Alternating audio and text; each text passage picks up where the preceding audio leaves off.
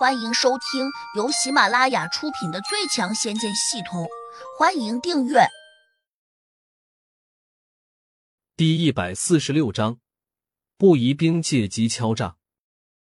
山神苦苦的思索了片刻，忽然，他抬起头，大声叫道：“会不会里面的东西已经被胡杨那小子拿走了？”台山道长只觉得眼前一亮，立刻伸手拍了一下大腿，说。山神大哥，我们被他骗了，他肯定把东西拿走了。这小子太狡猾了，是我们低估了他。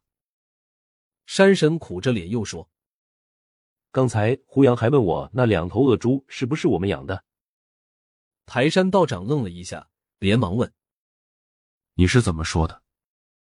山神叹了口气说：“我当然不会承认，但我看得出来，他肯定还在怀疑我们。”他还威胁我说要把这件事告到天上去，我才不相信他有这样的本事。台山道长犹豫了一下，说：“如果他真的把你的事情告诉了其他的地仙，那你怎么办？”山神沮丧的说：“不好办，的确不好办。”台山道长咬了下牙说：“只要我们守口如瓶，坚决不承认，他就拿我们没有办法。”山神忽然想到了什么，忙又说。当时他拿着手机，好像在给我录像。糟糕，我上当了。他这是在给我举证吧？台山道长连忙安慰道：“这哪算什么证据？你只要坚持说我们和那两头恶猪没有关系，谁又能把我们怎么样呢？”就在这时，台山道长的手机响了，他拿起一看，马上小声说：“这是土地老头给我打来的。他平时不找我，也不知今天找我有什么事。”山神提醒道：“土地老头和胡杨的关系非常好，有可能他是来试探我们口气的，你可千万别说漏了。”台山道长点点头：“你放心好了，我不会那么笨的。”接起电话，台山道长更加意外：“土地大哥，你要请我吃饭？你这什么意思啊？你可没有欠我一顿饭呀？什么？就是兄弟几个聚一聚吗？”什么时候，在哪里聚？好的，好的。山神正好在我这里，我现在就和他说一声。挂了电话，排山道长冷峻的对山神说：“他请我们俩吃饭，说是没什么重要的事情。这事儿不对劲，他多半想套我们的口风。到时我们可得把嘴巴闭紧一点。”山神点点头，却又不屑的说：“土地老头的功力很差，本事一般。”怕他做什么？你刚才问他没有？还有谁一起吃饭？就我们三个，没有胡杨。台山道长肯定的说。山神这才松了一口气。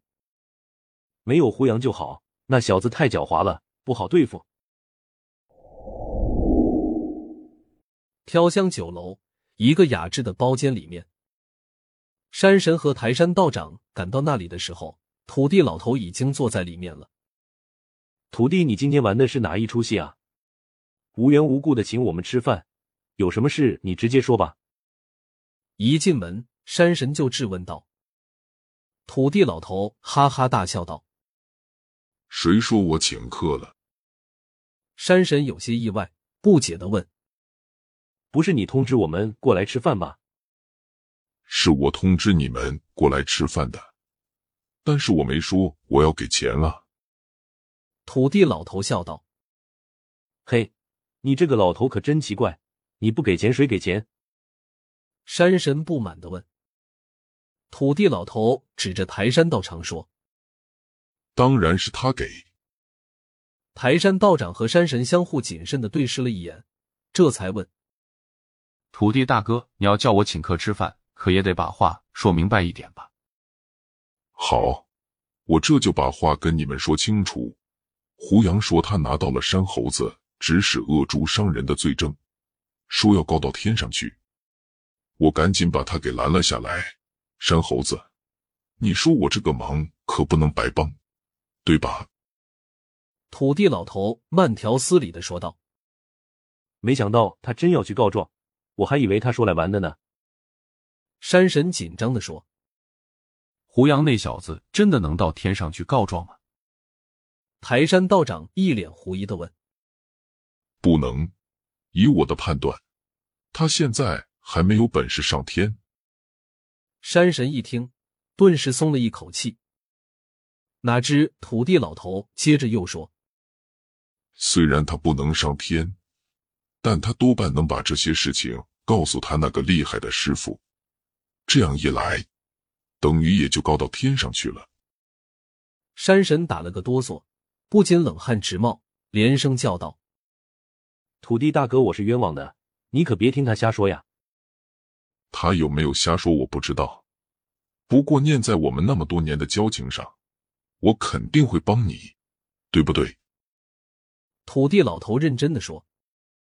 山神擦了一下额头上的汗水，感激的对土地老头说：“老哥，还是你对我最好。你说吧，要我怎么感谢你？”